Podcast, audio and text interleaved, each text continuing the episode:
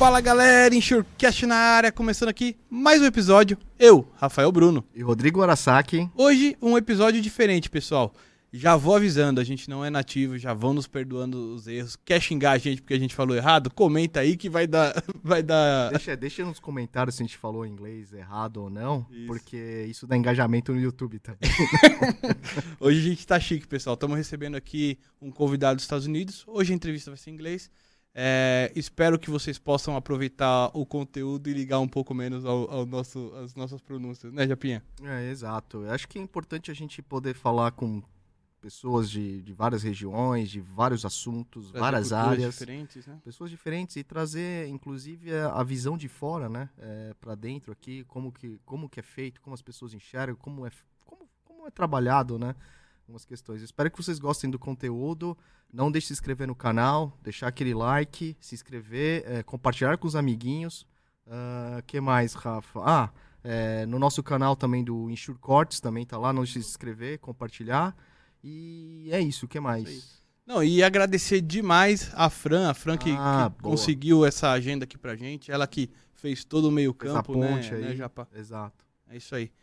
Sem mais delongas, apresentando aqui o William Porter, eh, da Swiss Re Corporate Solutions. Yes, Corso. Corso. Thank Yes, you very exactly. much for being here. Thank you. I appreciate it. Looking forward to this. Yes. Ah, e, e como de costume, pessoal, a gente vai ter os nossos patrocinadores agora, rodando o vídeo aí na tela para vocês.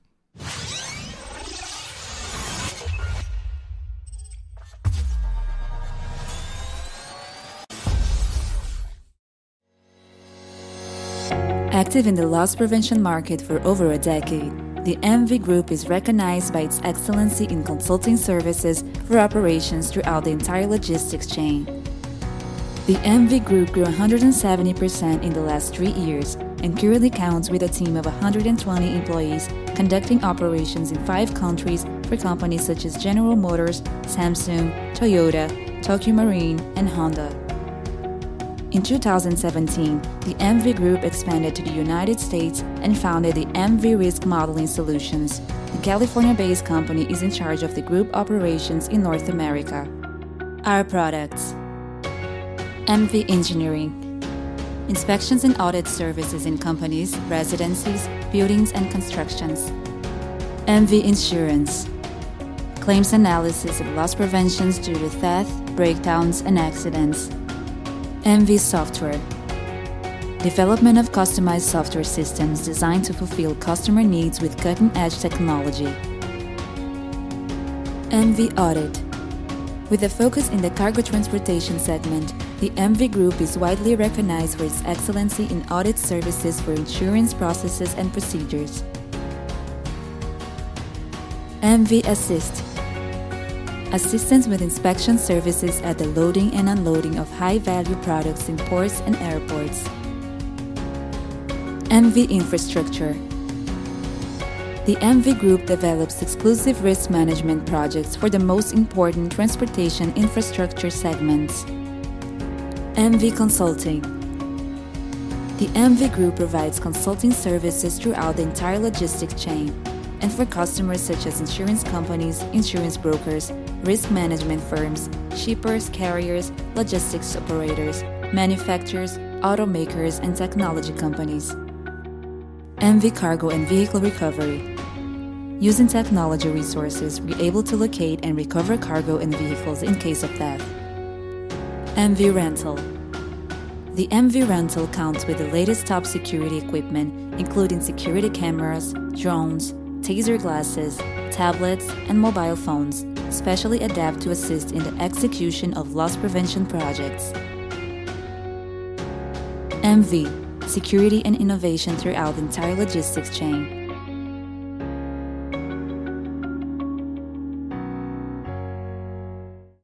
A logística movimenta o mundo. Cada vez mais, a tecnologia e a integração de dados trazem praticidade e mais agilidade para o dia a dia. A plataforma NS Tech nasceu da dor de profissionais da área que precisam integrar informações e diversos sistemas diferentes para viabilizar a sua operação logística. Integração, soluções, eficiência e economia. São as palavras-chave para oferecer centenas de soluções conectadas. O mercado terá acesso a um portal com informações completas sobre tudo que está inserido na plataforma e um ambiente integrado e de fácil acesso.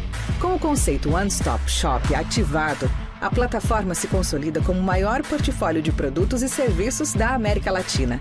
Centenas de soluções conectadas na maior plataforma Open Logistics do mundo. Obtenha dados, gerencie operações, venda ou compre produtos, organize informações, encontre soluções. Esta é a primeira etapa. Estamos apenas começando. A sua empresa faz parte do ecossistema logístico? NS Tech.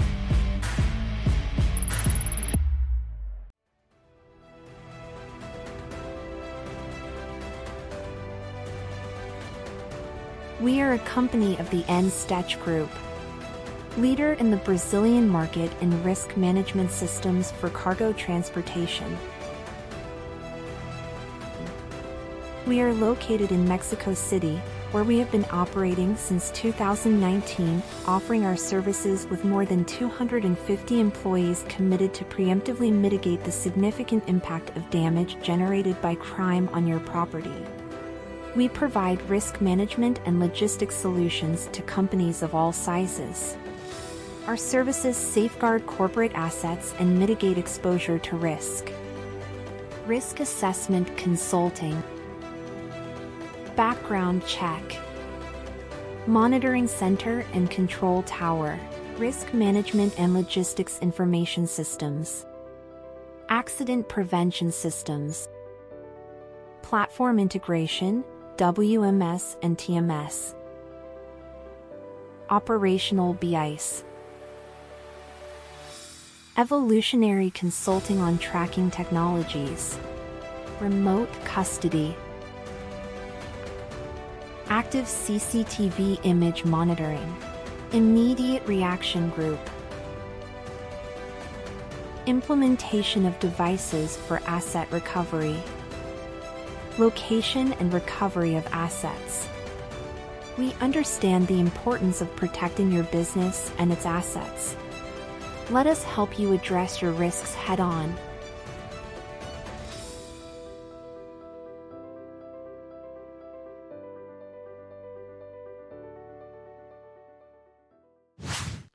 E recebendo aqui agora, não, não menos importante que menos os importante. patrocinadores que passaram aí, Exato. nossa parceria com a editora Roncarate, que está sempre conosco aqui.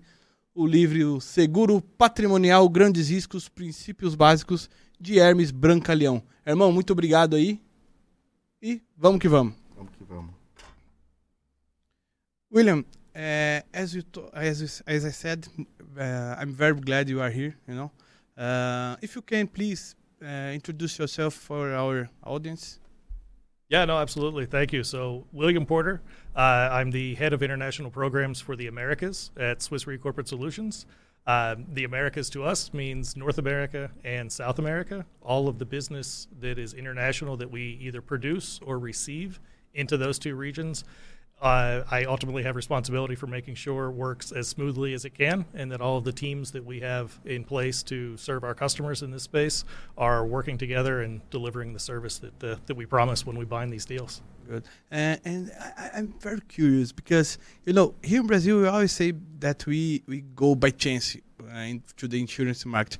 On the other hand, we always uh, heard that you know insurance in USA is is in their culture, you know, in your culture. Uh, how how was it for you? How you enter in this market?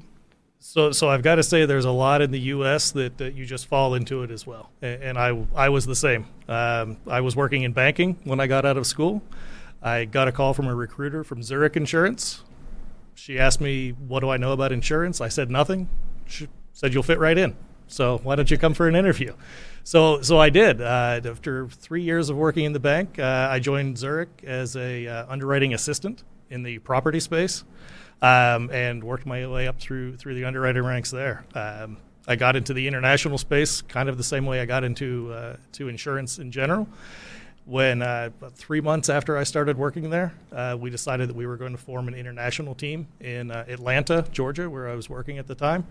And they asked the UAs for volunteers who wants to do international, and I was the only one that raised my hand. Uh, everybody else was uh, was scared of it, I guess. Uh, but that's that's how I got the international side of things started. Um, so yeah, definitely fell into it it's uh, like that across a lot of the U.S. I think we're starting to see some change. Uh, there's a lot of universities now that have mm-hmm. insurance degrees, and, and, we're getting kids coming out of those schools that are applying for our entry level jobs.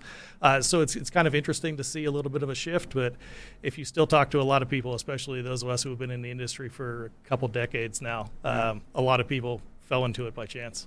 And William, and uh, what what your opinion about um, uh, the Americans consume so a lot of insurance? Is because of the the nat cat uh, country? Is because of the why so so uh, have a lot of demand of the, yeah. the, the, insurance there? So so I think you hit on on a big part of it uh, with the nat cat. Certainly in the in the property and, and related lines of business the NatCat exposures of every kind you're going to find in the U.S. Um, you have earthquakes, you have hurricanes, you have hail, you have tornadoes. Whatever can go wrong with the weather, there's somewhere in the U.S. that it's going to go wrong. Um, so that eats up a lot of capacity. And we're seeing more, and, and, we do a lot of work with companies about what limits do you need and how does this need to look. Companies want to know that they're protected, uh, both for their customers and their shareholders and we we really see that. We know that it's a good service that the insurance industry can provide um, so that when these things do happen, we get the customers back on their feet and producing or doing whatever it is that they do so that they can, can work with their customers uh, down the road. So that I think is a big piece, certainly on the property side, which is where my background yeah, is. Yeah. Uh, these days, overseeing uh, all the lines of business, at least from the international side, I see a bit more.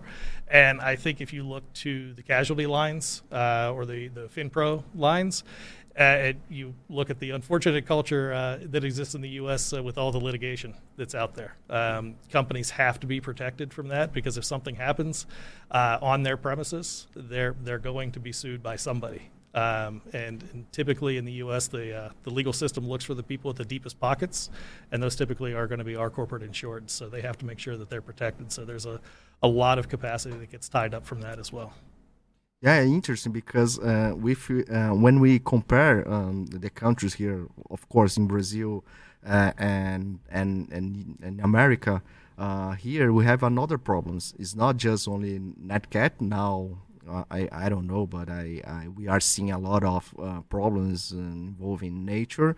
but we have here, for example, a lot of kind of theft yeah. theft robbery. Right. It, it, it's not the case in the USA, or you have some some some problems or claims or. or it, it's usually not the case where you're going to see a, a robbery claim breach a deductible. Again, for the, the type of customers that I work with and the Corso works with the, on, on the corporate side uh, in the states themselves. Uh, but given that I work with uh, customers with international exposures, there's certainly parts around the world where that's a bigger concern. And, and we have to look at the limits. That's part of the risk engineering approach that we take while we're working with customers is understanding where is their product stored, how is it shipped from place to place, what kind of protection is in place um, to hopefully mitigate those losses. But it's uh, it's unfortunately definitely an exposure that uh, that we see. How is it there? Because sometimes uh, one problem that we have here is we do a lot of you know recommendations mm-hmm. and they just you know ah okay thank you and yeah. they just go on you know how is it there i, I would say it's the same uh, really? there, there's there, there's a lot of similarities um, what we really try to do though is you can provide recommendation after recommendation after recommendation. I think the key to it is having that dialogue with the customer about the importance of the recommendations. Mm-hmm. Um, something that I've seen done that, that works pretty well is, is ranking them. You know, the, uh-huh. these are the important ones. The, these are the ones that really have to be done. So if you have that conversation with a risk manager and show them the ones that are, are truly critical recommendations, and we've even gone so far at times as to break down the cost to fulfill the recommendation uh, to complete what, what we're asking them to do and how much it might save them in a loss scenario and sometimes how much it might save them in a premium so yeah. we can show you know, the modeling works out like this if you make this change then you could save on the premium and you'll definitely save in a, in a loss scenario. And that's something that I think helps customers really grasp that we're not just putting out recommendations because we want to see everything perfect. Mm-hmm. That's that's not what it is. We're trying to help them mitigate their risk, and I think if they realize that you're trying to partner with them rather than just dictating what you say they have to do, that you're going to have customers who are much more interested working with you. Because I, I, think risk managers are, are in the role that they're in mm-hmm. because they care about their companies, they care about their people, they want to do the right thing. They just have to have a partner that's that's willing to talk with them and explain how, from our side, from the carrier side, it's actually going to have an impact. Yeah. And and you are now you are in charge of international program, right? Right. Can you explain a little bit for us uh, how it works why is it important? And how differs the, the traditional uh, yeah. uh, insurance yeah. and the global program. Sure. So so the key uh, i'll start with, with the second part of the question. The, the key difference is it allows a customer typically it's going to be the risk manager to negotiate their insurance by line of business just one time. So they work with an underwriter and a broker uh, in their home country. So, so we're here in Sao Paulo. We have a customer in Brazil that's interested in an international program. They come to our underwriters at, at Corso. They work with them. The entire risk globally is underwritten by that single underwriter. That gives the customer the freedom to only have to negotiate their insurance purchasing, purchasing once. The alternative to that would be take however many countries they have exposure in where they need to have coverage in place they would have to then coordinate buying individual local policies in all of those countries. That takes a lot of time and resources that the risk managers of today, with everything they're being asked to do, they often don't have. Um, so it helps them to coordinate their program, only have to do things once. It gives a lot of control over the risk management program of the entire company because every country, every exposure that that company has, they know that ultimately it's their corporate risk manager in the home country that's making the decisions, that's dealing with the insurance companies and representing the, the company as, a, as an entirety to the world and to the carriers that are providing the capacity for them.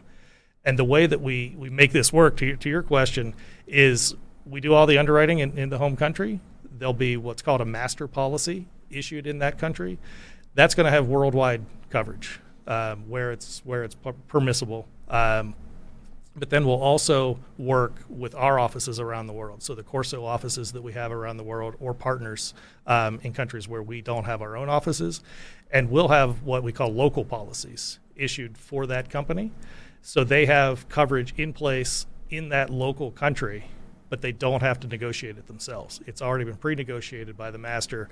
We take that administrative burden on of getting that policy issued, have the limits that, that we've agreed to, and all of the risk then is ceded back to the home country. And that's the other key part of it from the carrier side. It's you're not dealing with 50 carriers around the world. If you have that many countries, you're still dealing with one because mm-hmm. everything is going to be reinsured back to the home country. And that means that it's a coordinated and controlled program from the carrier's viewpoint as well. Mm-hmm. So it benefits not just the customer, but it can benefit the carrier. Sometimes I think you may have some uh, coverage, you know, difference between countries. Yes. Uh, is it covered by the, the master policy? I have I have heard about some clause DICDIL. I don't know if it is is it right. Uh, is it possible? It, it is, and you're exactly right. DIC DIL um, stands for difference in conditions, difference in limits. Ah. So it's either of those two things. If the local policy is not as broad as your master policy, and you have a loss locally that for whatever reason is not covered, what we do is when there is a claim that happens on a local policy, we'll simultaneously open a claim on the master and we'll adjust the claim as if it occurred on the master policy. So we can see if there's a differential between the policy language, whether it's purely a limit, if they have a $5 million limit for something on a local policy, but it's 50 on the master, they'll get that extra there. Or if it's a coverage that's not offered on the local policy, whether it's by regulation or just the, the breadth of the policy itself.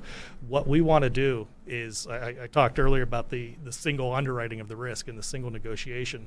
We want the customer to know that what they've negotiated in their home country, that's the coverage they're ultimately going to get And we'd like to have it on the local policy. We strive to do that. Some of our, our innovations that, that we've made really have eliminated a lot of the DIC, DIL because we issue essentially the same policy wording in most of our countries. Um, so that helps to, to eliminate that. But the idea is that we want the customers to have the coverage that they've negotiated on the master policy. So DICDIL is, is one way that that works. There's a somewhat new concept as well. I, I say new, it's, it's probably 10 years old uh, at this point, called financial interest coverage. Because what you find is a lot of countries around the world, they don't allow DICDIL. So if there's a claim that's not covered by their policy, it can go back to the master, but they won't allow a claims payment to come back into their country. Uh, or if they do allow it, they tax it uh, as a capital expenditure from that company. So it gets heavily taxed, uh, much more so than an insurance payment would. So financial interest gives us a mechanism to look at that claim, adjust it on the master policy, and the name financial interest comes from the fact that what we look to do is say the parent company that we're insuring on that master policy, they have a financial interest in a loss that happens somewhere around the world mm-hmm. that we can't make a payment to them for. So what we're doing is we're paying for that loss to their balance sheet as a parent company. They then get paid in their home country for that claim. At that point, they can decide for themselves what they want to do with those funds. They can repatriate them to the to the country of the original loss. They can keep them uh, themselves. They can do wh- whatever makes the most sense for them. But it's a way for carriers to be able to fulfill that promise of providing the coverage that we've we've bound with them. Yeah. On the other hand, I, I, I believe, I don't know, that sometimes, uh, for example, we have this currency problem, you know, dollar and yeah. real, for example, yeah. in our case. Yeah. And the dedu- deductible comes inflation uh, with dollar, you know, in the yeah. in the you know. Uh, do you receive a lot of complaints or try uh, different negotiation in different countries? Is it possible? So there, there's a few things that we try to do. Um, it, it's interesting when you get complaints because, of course, you only get them when the exchange rates go one way. Mm-hmm. If they mm-hmm. go the other, nobody complains. Yeah, that's true. Uh, and, and what what we tend to find is, absent extraordinary circumstances, if a government officially devalues its currency or something, then of course that's a different issue. There is coverage available for things like that. If it's just normal exchange rate fluctuations, we tend to see them balance out where the positives are going to outweigh or, or, balance with the negatives um, around the world. Uh, one thing that we do try to do to mitigate that is move the money as quickly as possible.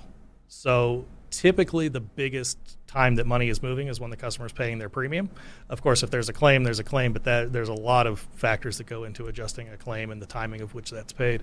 So what we try to do though is get the invoice issued as soon after the binding date as we can, and then hopefully work with the customer to have them pay that invoice as quickly as possible as well.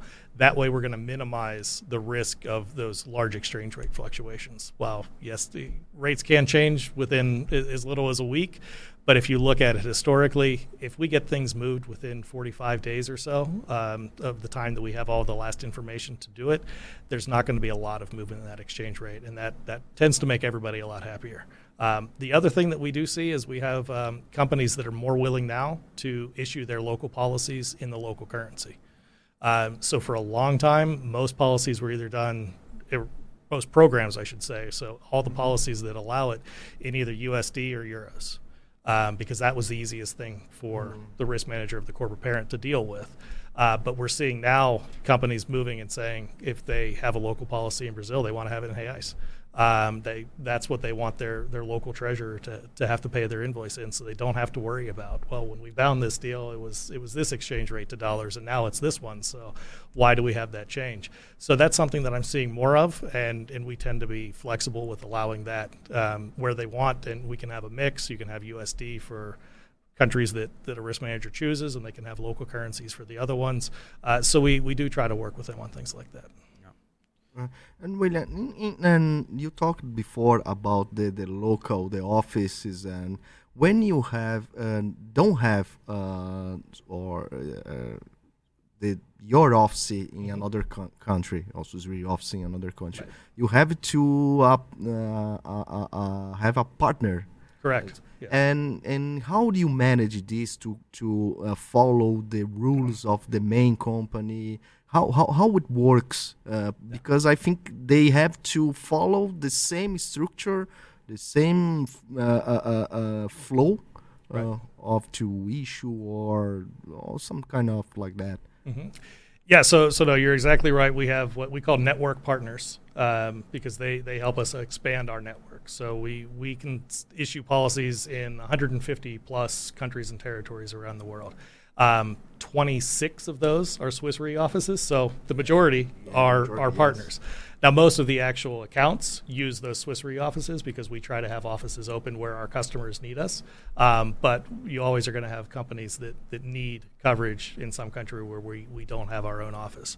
So we look in that country, try to look at you know who are the top three carriers for local business in that country, and then we'll we'll reach out to them. We'll see who's interested in working with us, and we have a contract in place that has the um, the KPIs that we expect our partners to adhere to as far as how they're treating our customers, what timeliness they issue invoices and policies, and we do a lot of work with the partners to hold them to those KPIs. Um, and, and work with them to make sure that they're delivering the service the same as if it was an owned office.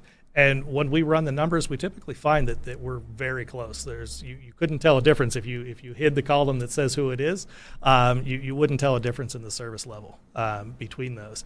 And there's a lot of things I think that go into that. One is finding the right partner to begin with. So I said we, we tend to look for the top three. We want somebody that's active in the local market, that knows the brokers, that knows the customers, that's doing a lot of their own business.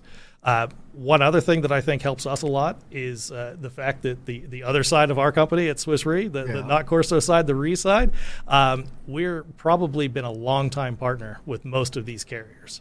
So if, if Swiss Re calls up and asks, would you like to partner with us? Would you like a, a chance to help us out? Most of the time, we have a, a pretty enthusiastic yes um, from the companies that, that we're working with because of that relationship that we have. And beyond that, we can also go into things like training for those companies. Um, maybe they want to look at, at doing international within their region, or maybe they need training in a specific line of business. So that's something that we can build into the contract that we have with them to make sure that they're benefiting from the relationship that we have as well.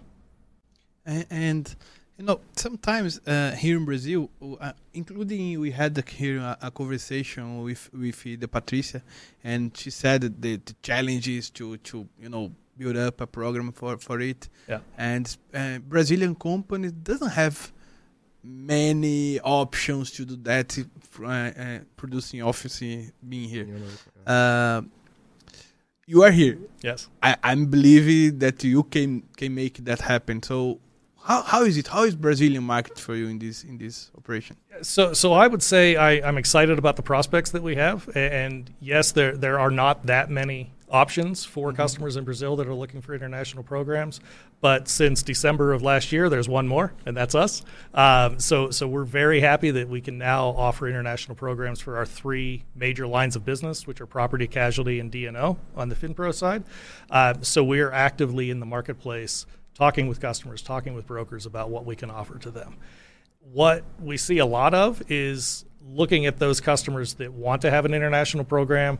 Maybe they just want to have a, a South American program if they're a multi Latina company, or if they just want to handle the this region of, of their exposures on their own program. Um, we also have a lot that, that are doing what I talked about uh, kind of at the beginning, where they're buying their own individual policies. Um, maybe they've grown as a company. They started in Brazil and then they expanded and they have an office in Argentina or Uruguay or Colombia, wherever it might be. And nobody's even told them you have the option of doing an international program. You don't have to buy standalone policies. So a lot of what I've been doing on, on my visits here since since we um, started producing business in Brazil has been talking to brokers and customers about the options, just letting them know that they have the option to structure a program this way. And there are a few carriers in the marketplace that will offer this, um, and I think the more success that we see, the more we're going to see the interest from the customers and the brokers grow. Yeah. Go ahead. Oh, uh, sorry, William. And and when you are underwriting or analyzing the the, the global programs in uh, in uh, another countries like uh, South America, for example, Argentina or Chile or another country, um, do how how you you handle like the uh, uh, the economic and political uh, things in in that countries. It's important to uh, to stay alert or to to understand how how is how are is going on in this in these countries. No, absolutely, and, and you guys are underwriters, so so you know the the job is to evaluate and understand the risk that you have. And when you're an international underwriter, you expand that by the number of countries in the world uh, that you have to have some knowledge of what's going on. So you, you spend a lot of time looking at the news. Yeah, um, you, you have Google alerts set on your, your computer for, for the countries where, where your biggest exposures are. Uh, and as you're underwriting the risk, uh, as you get a submission in from the broker and you're going through it, uh, a big part of it is the technology that the carrier has to have to make sure the underwriter has the tools that they, they need at their disposal um, for modeling that risk when possible or for understanding or flagging where you might have a country that has an increased risk for a certain hazard, um, no matter what line of business you're talking about. And I, I think that's a critical part um, because that single underwriting aspect that I talked about earlier. Yep. I talked about the positives of it, but it can also be a negative. You, you have to know that the underwriter that's working on this risk has control of the risk that they're facing in all of these countries, and it can change quickly. Uh, so you have to make sure that you have an understanding of the coverage that you're providing and how it might work. And while an unforeseen circumstance, by definition, is not going to be able to be predicted, you have to think at least about the possibility of what might happen and how you're going to respond and how your policies are going to respond when something does. Yeah, the world is changed so fast. So yeah, yeah no, exactly. Are there many surprises during the year? For example, here in Brazil, uh, this year we had uh, a law, uh, a new law that changed a little bit the marine insurance. Mm-hmm. Uh, you, you, face it a lot in during the in other countries, etc. Uh, we, we definitely do. Um, really? I, I, I, thought it was exclusive on Brazil. I, I can tell you that even before I had Brazil un, under uh, my responsibility, I, I, had a lot of fun dealing with all the changes in Brazil. Uh, but but you're you're not unique in the world in that uh, there, there are a lot of countries that uh, that can change uh, their their rules, and it's something that you have to stay abreast of as an international carrier. Um, in, in, fact, we, along with probably most of our competitors in this space, have an entire team dedicated to monitoring changes in regulations around the world. So we have lawyers, we have international experts, we have policy language experts that their job is to watch for changes that are happening, to to monitor when SUSEP or, or the equivalent in another country issues a new regulation what does this mean for us? How do we need to to adapt? What do we need to tell our customers so that we make sure that we're still providing what we've we've promised to them?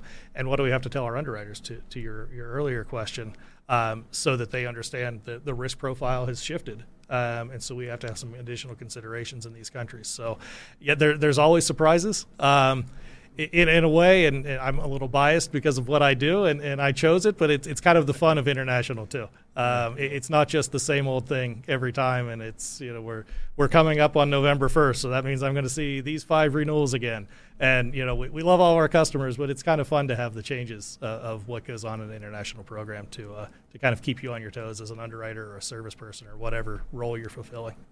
What about risk engineering? Uh, we, we talked a little bit about recommendation, but when you see a global program, I think you or you have to to have people in these countries to do inspection or whatever, or you have to to, to build a, a partner, you know, to do to do the, yep. the service. Uh, how, how, it works uh, for you in, in, a global program? You know, to you do in the producing office with the the risk manager, or you have to do in each country. So, so typically it'll be a blend of both.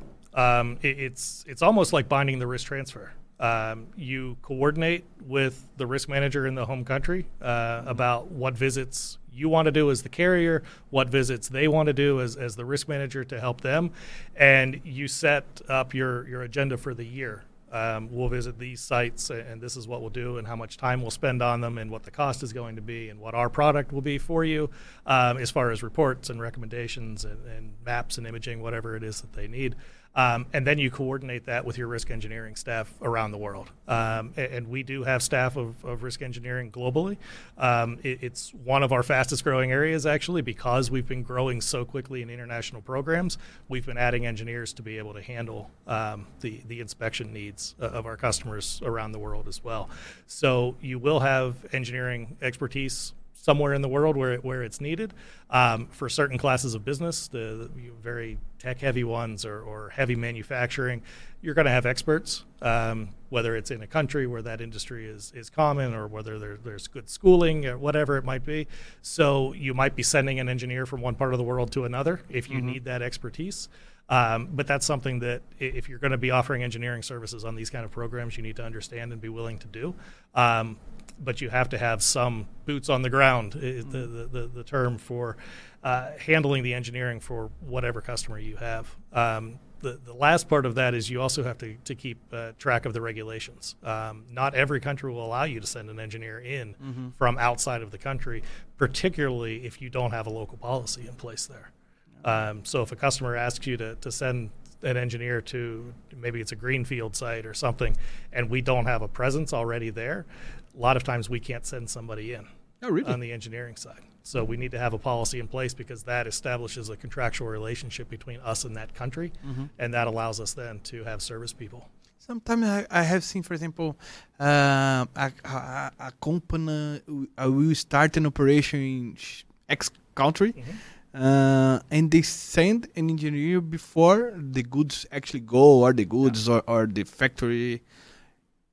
For you, it's better this way or start the operation then you will go to, to see it as an underwriter at heart I, I love them sending it before they've started the operation because I, I want that engineer to, to look and tell me how uh-huh. is everything working before there's a problem um, but you know working with that customer making sure that, that we know what they're doing hopefully we're covering the E&C for them. Uh, so we're, we're working with them side by side as they build their site. Mm-hmm. Um, but the earlier we can have the information, the better. Yeah, for me, it's like, I, I, totally agree with you because if there is something to, to you know, to correct, you correct before you, exactly. you start. So yes, it's a lot easier to yeah. do then. Yeah, yeah, it's empty. It's no operation, so it's absolutely yeah. yes. Uh, and, and, and William, and about the brokers, I imagine the we to start a good global program, a global program, you have uh, to work with a, a, a, a, with a broker we have a knowledge about this. Yes.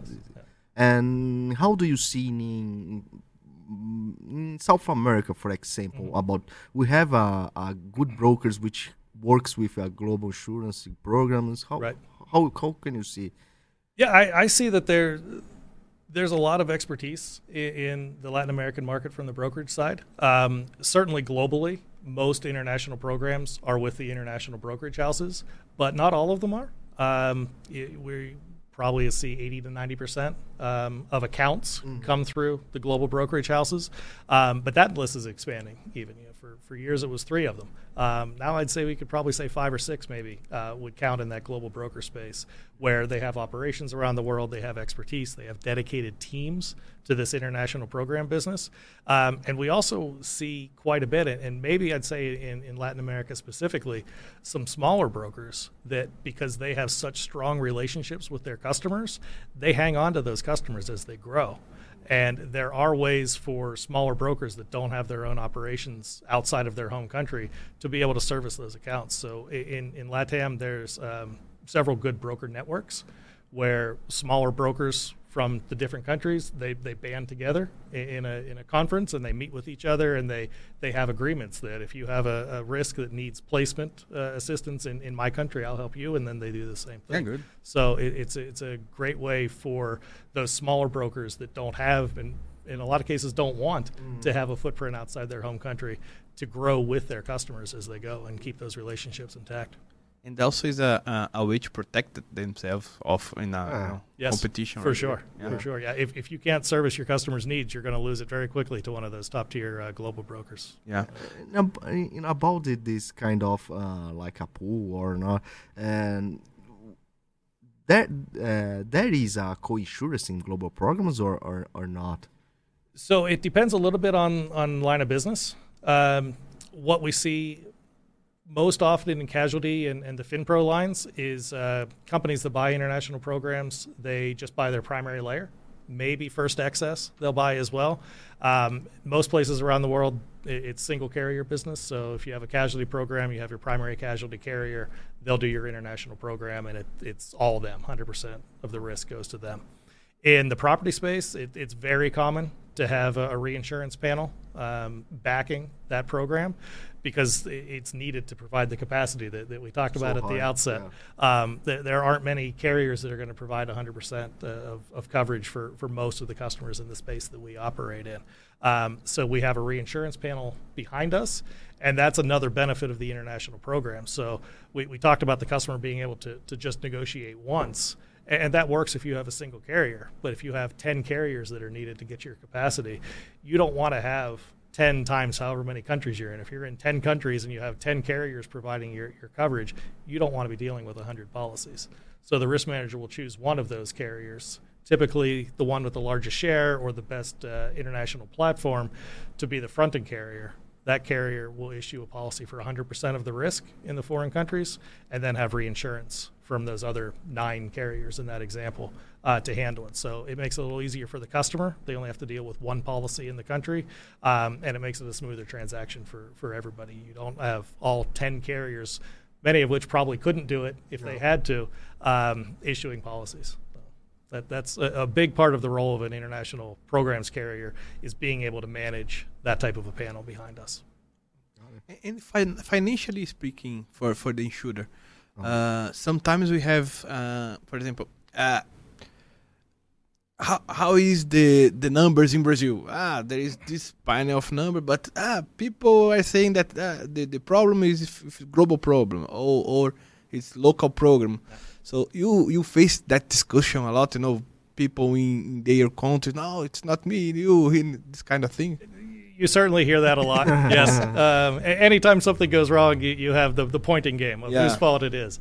Um, it- it's actually one thing that I like about global programs, though, because we can look at the, the world in its entirety and, and say, this is where the loss occurred, this is where the slowdown, whatever the issue is, we can talk about what it is. And a big part of what we try to do at Corso is, is build transparency into the service that we're providing.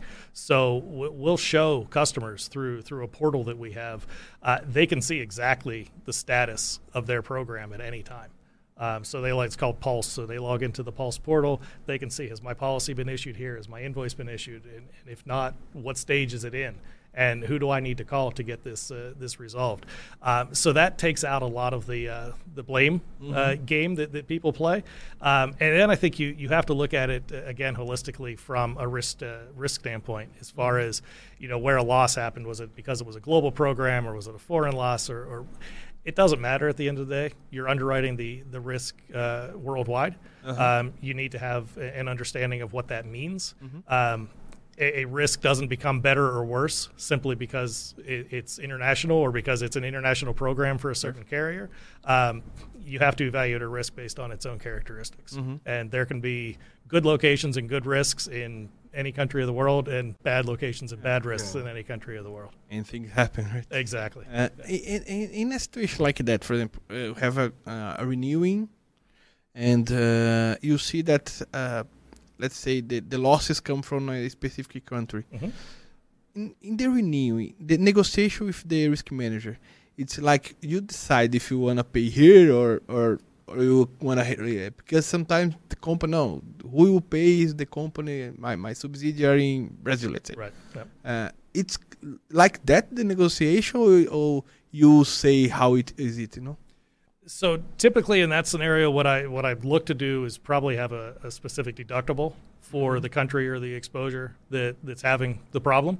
Um, probably spend a little bit more time on the engineering uh, services for that location to try to, to have those risks improved where we could. Um, but that's what what I would rather do. Um, you see sometimes companies are going to be forced into having a higher deductible because they've got a, a, single location or a single country that, that has a problem um, and carriers won't provide capacity at a price that the, the customer wants to pay.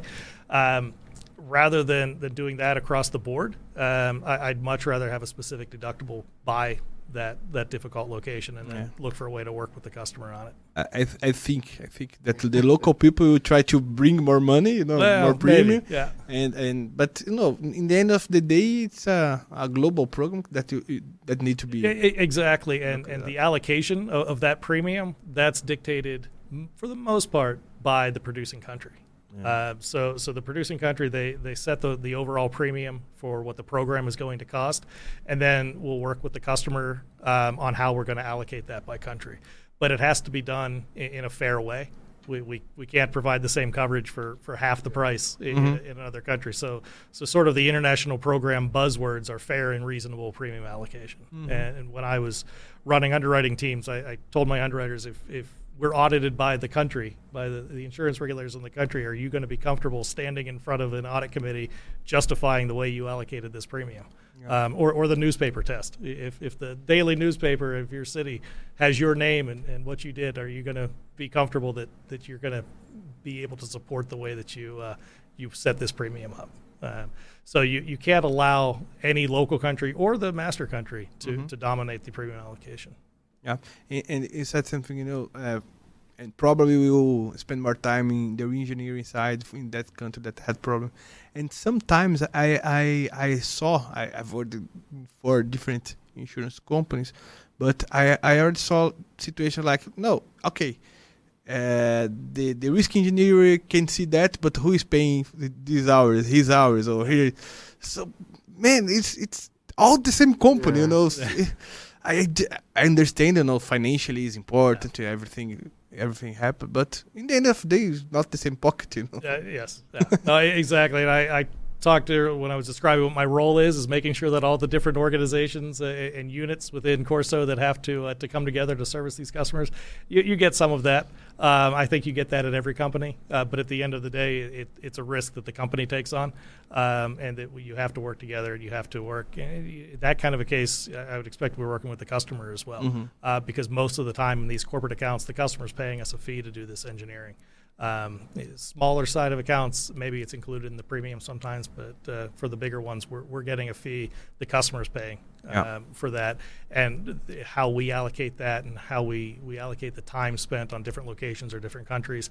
That's something that it shouldn't impact the customer for sure. Yeah. They're, they're paying for, for quality service globally. That's what they're buying from us, and that's what uh, what I expect to deliver to them. And, and how you guarantee the, the same service for for the the client? Yeah. Yeah, it's maybe we are talking about different cultures, different people. How how a- and and how the technology can be help the these kind of things or data analytics, for example. Yeah, it, it's really about staying on top of it, um, of making sure that we know at all times what stage we're at with our programs. So we, we have an outstanding operations team at, Corso whose responsibility is to keep track of all of these programs. Where are we? What have we done? What needs to be done next? And when do we need to follow up? Um, we have escalation protocols that are in place where something's not going to sit for more than 48 hours without a response somewhere. And it's just something that, that you have to stay on top of uh, internally. And you really have to work with your customer and your broker as well. So I, I talk a lot about the, the tripartite relationship. So there's, there's three parties to any international program, any insurance contract in general. Um, you, your, your carrier, your customer, and your broker. They all have to be talking we have to make sure that everybody is being transparent. Nobody's trying to hide. Nobody's trying to play the blame game with the finger pointing. Yeah. Um, that we just say, "Here's what we're trying to solve. This is what we need to do it. Let's let's get it done." Um, a- and bringing the transparency to the process with the, the Pulse portal that I talked about earlier, uh, I recommend certainly on the larger accounts that we bind um, to to my teams that the day after binding and the, the weeks after binding, they set up at least one time a week where they meet the account team, the broker, and the customer to go through exactly where we are in the process, who needs to do what, are we on track to, to provide the service that we've promised to them, and if not, what do we have to do to fix it? Um, so you have to be brutally honest with yourself and with your brokers and your carriers. Um, you can't try to hide things, uh, and you can't allow people to uh, to dodge the responsibility. Um, we, you have to uh, to make sure that people are doing what they're supposed to be. And uh, Rodrigo asked you about co-insurance, and sometimes what I've seen is the captive uh, of the insurer, uh, uh, sorry, the, the insured, uh, using the insurer to like opera- operationalize the insurance. Yeah. To, to do Uh, the, uh, to do uh, the How how does it work? First of all, if you can explain for, for, for the people what is a captive, how does it work, and, and Yeah, so the, in the simplest terms, a, a, captive is an insurance company that is created and owned by the insured. So one of our, our customers will decide that they want to take a portion of their own risk. Um, because in most normal cases, insurance companies can only deal with other insurance companies or reinsurance companies. We have to have that in place in order to transfer risk and premium to our customer. So customers will put a captive in place. They'll they'll create this insurance company within the body of, of their own company. Um, there, there's other routes to get to it, but that's that's the simplest uh, one for, for an explanation. Mm-hmm. And that allows them to take a piece of their own risk. And you know, we were talking about your, your deductible example earlier was a, a, perfect example of where I would expect we might see a captive come into play, um, because that company doesn't want to take a huge deductible across their entire portfolio but maybe they'll accept a large deductible on that uh, that one location with problems. What they can do though is keep the deductible the same, but say that they're going to put their captive in to take that first layer. Mm-hmm. Um, and a lot of times, particularly in the property space, we see captive acting as a primary layer insurer. Oh, so, really? if the market will support just making up numbers, a million dollar deductible, and the customer's happy to pay that, but they feel like they have a, a strong risk. They're not going to have losses. They they have faith in their own risk management practices. Maybe they'll let their captive take up to 10 million. So they essentially have a 10 million dollar deductible. They can put that out in the marketplace, get a much better rate uh, from the carriers, and take their own risk into their own company. Now their captive gets paid. They'll work with the the fronting carrier on evaluating what type of premium can flow into the captive. Uh, there's certain financial tests that have to uh, to pass to make sure the transaction's legal, mm-hmm. but it gives a way for the company to take some of their own risk, maybe make a little bit of money on the premium side, and as they get into it, they can use their captive for a lot more strategic aspects uh, of their business, and it's something that we see pretty prevalent in the international program space. It's something that I've spent a lot of time working with, uh, with, with, captives and, and, different ways of utilizing them, uh, going beyond just that primary layer and having them actually play as a participant in the panel, um, doing different things where maybe we start to share some of the risk after a first or second loss event. There's a lot of exciting things that uh, the companies with, more open minds can do uh, with captives that are going to help them in their overall approach. And, and, honestly, it's something that I see. Um, starting to become more of a, a trend in Latin America, um, where some of the major captive servicing companies are starting to open offices here. Um, starting to talk with some of the larger companies um, about the benefits of captives, and, and I think we're going to see that uh, as carriers as well. Uh, we're going to see it becoming more and more of a, of a thing for Brazil and across Latin America. Do you do you think it's a tendency um, to the future? Yeah. The, the companies are like that to do a captive or I, I, I think that we're definitely going to be seeing more. Um, certainly for Latin America, it's going to be the larger companies that, that lead the way uh, because captives they, they do require some administration, they require some capital to start them up. Um, so they typically are only going to make sense at a, at a higher level. That's where you can get into sometimes some of the brokers, some carriers have captive facilities that they can offer um, to customers. Um, we have a product that we call a virtual captive that allows a customer to have sort of the same impact as a captive might have, but without going through the startup costs, um, where it's a, a, direct relationship between us and the carrier themselves. So there's a lot of things that can be done. Um, and I think as we see the insurance market here in, in Brazil and across Latin America, um, continue to expand and continue to, to internationalize, we're going to see that as, as uh, another aspect that customers are considering to to fulfill their risk management objectives they have. If I understood well, uh, maybe the, the the advantage of Fitch is is the options that they, the insured have, because I, when when I say you know when I first heard about captive, eh, my first question is why in what is it uh, uh, differ from a, it's not easier to do a deductible and keep the money in their pocket instead, you know, pay and take it back? So it, it depends on, on the customer and what their goals are. Mm-hmm. Um, sometimes you can get into a, a, space with a captive where you're essentially trading dollars is, is the, the term that's used, mm-hmm. um, where any money that they get in, they're paying right back out in claims. Maybe they've got reasons that that makes sense to them. If mm-hmm. it does, then happy to facilitate that that structure for them.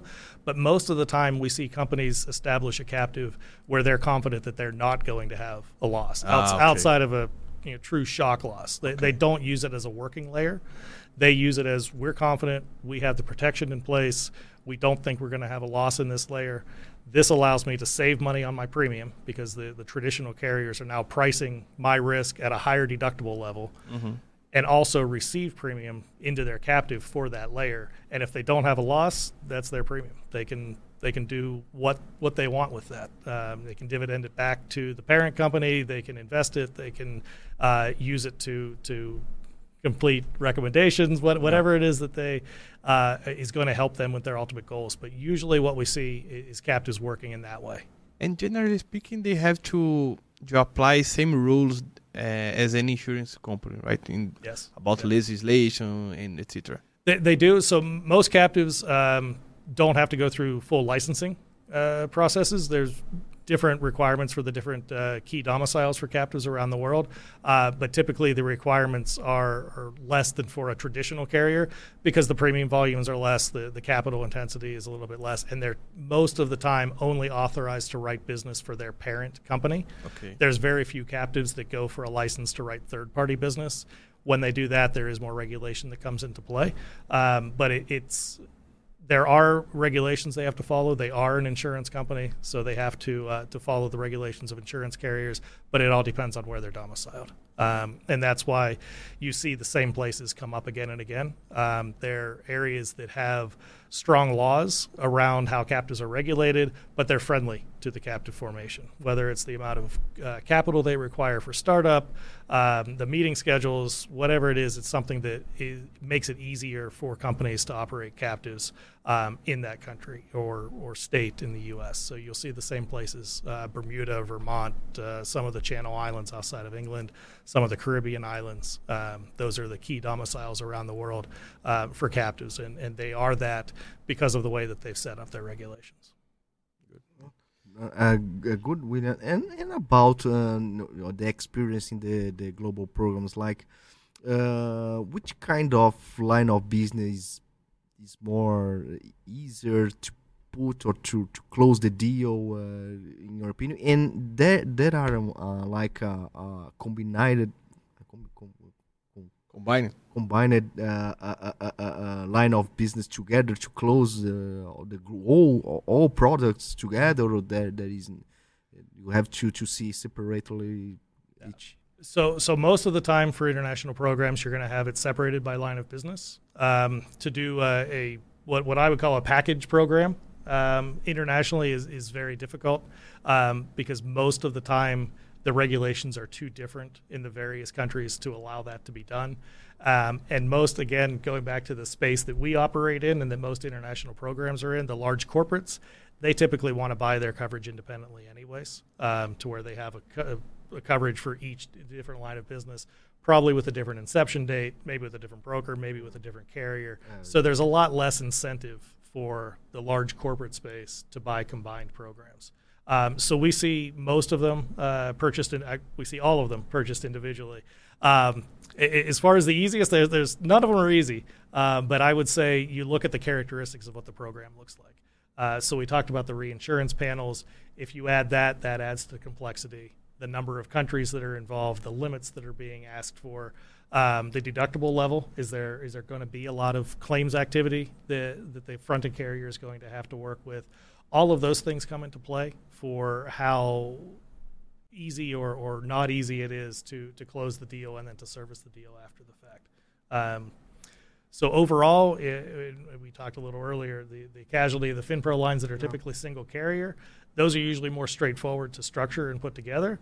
But you still got to do the underwriting. You still have to have the best offer on the table and, and show the customer how you're going to provide the service to them. Um, there's maybe more moving parts on the property side because the broker and the fronting carrier not only have to deal with what they're doing, but in a lot of cases, they have to deal with what 10, 20, 40 other carriers are doing um, to provide the overall capacity that's needed for the program.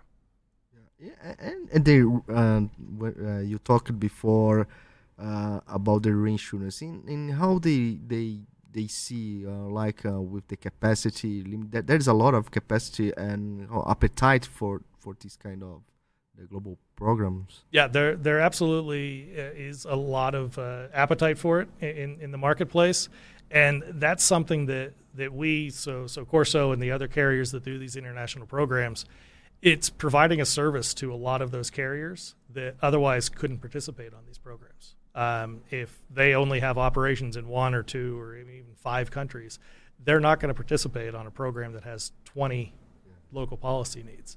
Um, they won't have the licensing, they won't have the ability.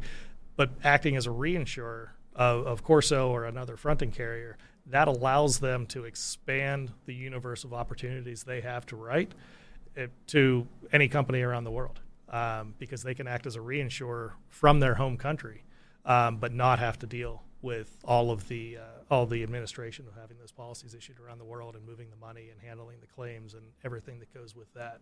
Um, so that's one of the benefits that uh, the fronting carriers in, in, the marketplace bring to the overall industry.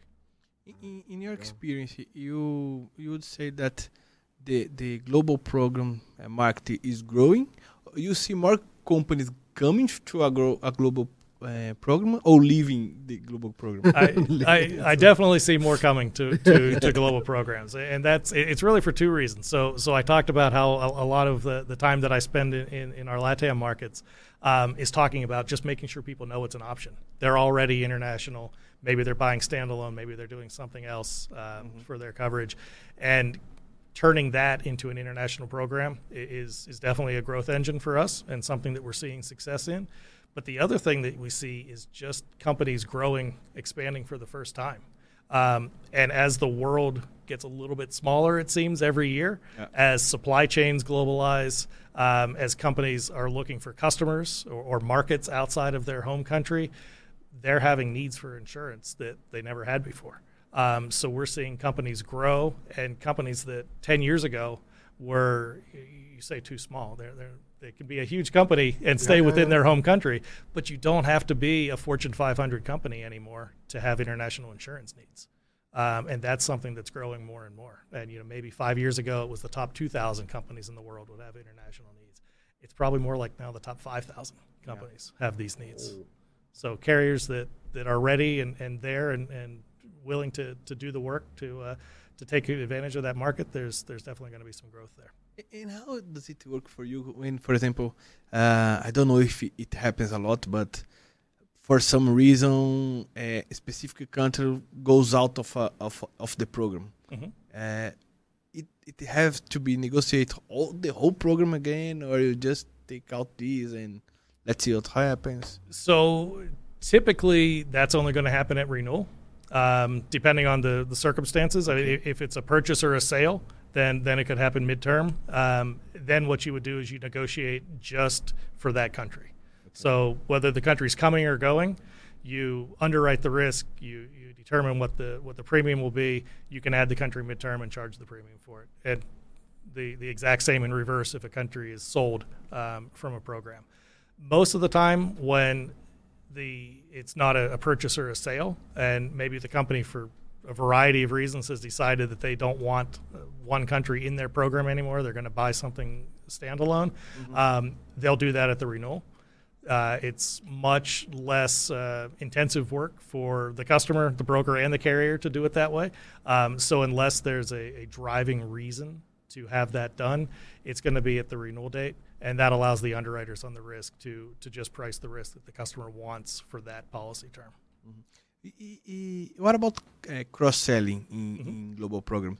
Uh, you you said you know uh, property, financial line, and and uh, Ca- casualty, casualty, for okay. us. Yes. Uh, you have maybe the marine guy. Oh, yeah. It, it, does it happen? It, it absolutely does. Yeah. Um, and, and, what we see a lot of is looking for what, what in our world would be domestic policies. So we're issuing an international program for, for this company, uh, and it's coming out of Brazil, and they need a local policy to be issued in Taiwan. And the underwriter in Taiwan does their job for that line of business. But then, yeah, the marine underwriter says, I, I know this company is shipping things every week in and out of here. Can I uh, talk to the broker about uh, maybe looking at that? And because of the relationship that you build with the brokers and the customers through being the international program carrier, you can usually at least get a conversation about that. So that's definitely something that, that comes into play. Um, and, and it's something we talked about our network earlier that's something that our network partners can do as well. So they're doing a service for us and for the customer. That's an introduction to the customer in their country for property or casualty or whatever. But if that customer has a need for another line of business just domestically, then probably our partner is going to have the first uh, first meeting to talk about the needs for that. So it, it's definitely an opportunity and something that that we think is another strength of the international program portfolio is what you can build off of that. It's uh, it's a challenge now because uh, the underwriter of the international promo has to to understand. Uh, I don't know uh, uh, all line of business or or, or or not. Just you have a division inside of the the, the, area? We, we do have divisions by line of business. Oh, okay. Um, so so we wouldn't expect an underwriter to be an expert uh, in, in, anything other than their own line. Um, big we, brain. Yeah, yeah exactly. Um, what what I ask underwriters to do is, is, to know enough to know where to send the customer or broker when they get a question uh, about a line of business that isn't theirs. So we expect them to be experts in their line of business, to have a, a, a feel for how the exposure works around the world for their line of business, and if they're a property underwriter and a broker calls and says, We've got a casualty need, we can do this, I, I just want the underwriter to be able to say, Okay, yes, we do that. Here's the person you need to talk to. They don't need to be the expert themselves. We, we ask enough of them. We, we don't need to do that. Yeah, maybe because of the cross sell, I thought maybe you know you have to understand the, all the line of business, but no, it's it's just making the connection. Yeah. Yes. what about future? Uh, ha, ha, do you uh, see any changes or, or any new challenges. new challenges or coverage? Yeah, I, I, I think there's always going to be challenges. Um, one is we, we, talked earlier. I, I think this market's going to grow, um, and that's going to put a strain on on all of us carriers that do this. So one big challenge that uh, that I think we all have to think about is finding the right people. Uh, it, it, takes a certain kind of person to want to do this international program business and to do it well. Um, so you, you've got to have a real passion for the business. Mm-hmm. You have to be somebody that's going to do that follow up that I talked about. And yeah. you know the the job doesn't end on the inception date of an international program. It really just starts at that point because there's so much follow up that has to be done. So I, I, think getting the right people in, getting them trained, and, and, having them know what needs to be done that's that's going to be an issue as as um, this space continues to grow. And then I think you, you just have to always be looking out for what's next. Um, what types of coverage, what needs are customers going to come up with, um, what's going to happen around the world that, that people aren't anticipating. Um, I think maybe the next big thing that we'll see is in the money movement. Um, that's probably the biggest point of frustration for most customers and reinsurers on these programs is it can sometimes be five or six months before a reinsurer is paid for a deal that they they've bound. We don't like that as a fronting carrier. We don't like it when we're the reinsurer. Um, so trying to find ways to speed that up. Uh, I think there's going to be a lot of opportunity for the, the company or companies that figure that out first um, and, and, how to make sure that, that uh, that's moving and really eliminating all of the unnecessary delays in that. And, and when you say about, for example, uh, getting the right people, yeah. Uh, sometimes what I saw is, for example, uh, for that country specifically, they have just uh, people to issue policies and not underwriters to help with doubt and etc. Uh, and in other uh, in other companies, I have seen the the team of underwriting dealing with the business because sometimes they have doubt, you know, they yes. they, they, have right. needs in, in etc. How do you see the is the best way? How do you do that? Yeah. So my preference there is to have an underwriter in the local country. Mm-hmm. Uh, th- there's a balance that we have to look at. I, I don't want the account re-underwritten in mm-hmm. the country. The account's underwritten once. The terms and conditions are agreed. You have to have a local underwriter by regulation because you have a different carrier, a different paper um, that's accepting that risk. Mm-hmm. And for most companies, underwriters only have authority for the country where they are employed. Uh, they don't have global authority. So you do have to officially have an underwriter to review and accept that risk on behalf of the company. But beyond that, I, I think just, and you alluded to it in your question, um, I want to have somebody there that understands the risk, that can have a conversation with a broker or a customer if they need to, um, because that's part of the service that we're providing.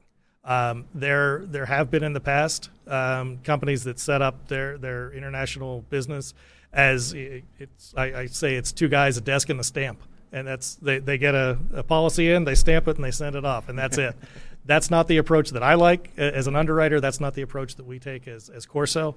Uh, we want to have underwriters in place that, that know the risk. They're not re underwriting it, but they can have a, a, knowledgeable conversation with our customers in that country if they need it. Because that, as I see it, that's something that they're buying from us when they come to Corso for their international program. Good. Yeah. and William, um, about the uh, we um, there are con- concern about the climate change um, because you know a lot of countries. So, what, what's your opinion about this? I mean, I, I, I, think it's absolutely something that uh, is certainly changing the risk landscape. Um, that any insurance company needs to at least be aware of, of how it's impacting their book, their portfolio, uh, and their customers. Um, every company is going to do what they feel is best. Um, it, it's something that at Swiss Re is, is very important to us um, as far as trying to reduce our carbon footprint uh, of working with, with companies that are, are taking steps in the direction towards carbon reduction and towards towards more environmentally friendly practices. Um, and I think that's an important thing for, for companies to be doing. Um, but from a, a risk trans- uh, standpoint, making sure that we have an understanding of you know, are are storms getting worse? Are they moving in different areas? Um, are we seeing hail where where we never have before? Yeah. Um, that's something that that has to be seen. And we we talked earlier about underwriters having knowledge of what's going on around the world. These days, it can be even having knowledge of what's going on in their own country. Um, because just talking about the, the natural catastrophe hazards, they're changing from when I started underwriting 20 some years ago. Yeah. Um, you're seeing different risks in different parts of, of my my home country, the states, um, that you wouldn't have thought about before. But now you have to say well, that there is a possibility that this location might have a tornado, yeah. uh, or or whatever it is. And the, the, same thing I think is happening around the world. So you you have to be working with your customers to understand where their exposures are now and where their exposures are going to be in the future. So as companies look to expand, they look to grow. It's something that uh, that I'd like to see insurance companies partner with the companies as they grow. It's something that, that we do. We have a, a, a program called RDS that, that we offer um, to, to our customers that gives them a visualization of the, uh, the risk profile from a NatCat perspective of locations that don't exist yet. So they can, can virtually see this is what could happen with different climate change scenarios over the next 5, 10, 50 years. Um, so those type of things I, I think are, are interesting and they're – something that the insurance uh, industry can bring to our customers to help mitigate the risks and not just write the check when the claim happens that's important yep. but what can we do to help customers avoid risks and, and make smarter decisions with their risk profile william thank you very much uh, i really both. appreciate yeah. It, uh, yeah, this, this conversation it was amazing thank you for the uh, uh, about your your. I hope you have enjoyed conversation, your talk. Yeah, absolutely. No, I, I appreciate it, guys. Sorry about our, our English, but not not at all, not at all. you, you should hear my Portuguese. You're, you're, you're very good. and if and you ha- if you have anything to add, feel free. You know. Uh, yeah, no, I just you know again appreciate the the conversation. I, I think this is what uh, what I'm trying to do, what Corso is trying to do uh, here in Brazil and in Latin America is is talk about international programs, talk about the insurance market in general. So I, I think it's great uh, what what you guys have here. Uh, I'm very appreciative of the invite, and uh, yeah, best of luck uh, with, with this as as it goes on in the future. I look forward to seeing you maybe the next time I'm here. Thank, you, William. Thank you. You are more than invited to yeah, come yeah, back. Yeah, I appreciate. Of course, yeah. é, pessoal, dando nossos recados finais, não deixe de deixar aquele like maroto lá no nosso canal Fala do inglês. YouTube. Pede o like em inglês também. Just click on the like button on YouTube and subscribe. It's very important. Uh, I don't know how can I say this in English, but Pessoal, clica no, no like, curta, compartilha, manda no WhatsApp aí. critica nosso inglês, não tem problema, dá, dá Dá engajamento. engajamento lá, escreve no chat lá, ó, papapá, papapá. E, e não esquecer, pessoal, se vocês têm é, é, mais alguém que vocês gostariam de indicar pra gente poder trazer aqui, bater esse papo, Inclusive, é bastante pessoal, importante. você que é de outra seguradora, tá recebendo alguém, quer. Só falar com a gente, pessoal. A a gente, é, a gente um é, jeito. tá, tá livre aí tá, pra, pra, menos, é, pra conversar. A gente, a gente corre o campo. É, Outra coisa, Insurecast, projeto pessoal meu e do Rodrigo. Nada que falamos aqui tem a ver com as empresas que a gente trabalha ou que eventualmente já trabalhamos. É isso aí. Thank you again, William. Thank you. And See you. see you. All right. Yeah, bye.